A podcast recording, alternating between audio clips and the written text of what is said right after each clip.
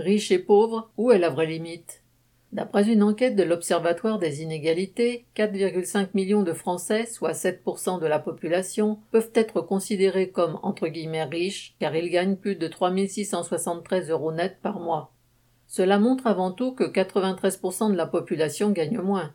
Plus de 55% de travailleurs salariés vivent même avec moins de 2000 euros net par mois.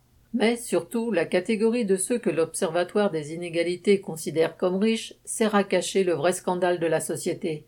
Mettre en effet dans le même panier les petits patrons, les travailleurs moins mal payés que sont par exemple une partie des cadres et des ingénieurs, et l'infime minorité de la population qui constitue les capitalistes ne rime à rien.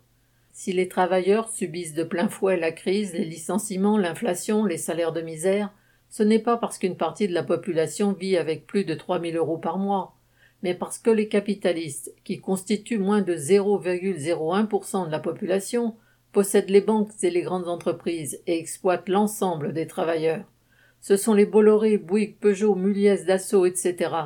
Le plus riche d'entre eux, Bernard Arnault, est à la tête du plus grand trust mondial du luxe, le groupe LVMH.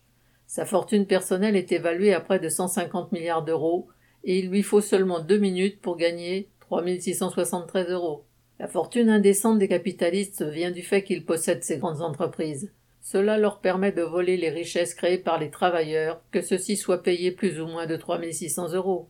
Cela leur permet aussi d'exercer leur dictature sur toute la société, en décidant qui va travailler, dans quelles conditions, à quel salaire, quelles entreprises vont fermer, etc., avec la seule et unique préoccupation de faire toujours plus de profit. La vraie division n'est donc pas entre ceux qui gagnent plus de 3673 euros et les autres, elle est entre les capitalistes et l'immense majorité de la population que sont les travailleurs salariés. Quant aux petits patrons, dont certains peuvent avoir des revenus inférieurs à 3673 euros, s'ils vivent eux aussi du travail de leurs salariés, ils sont également écrasés par les capitalistes.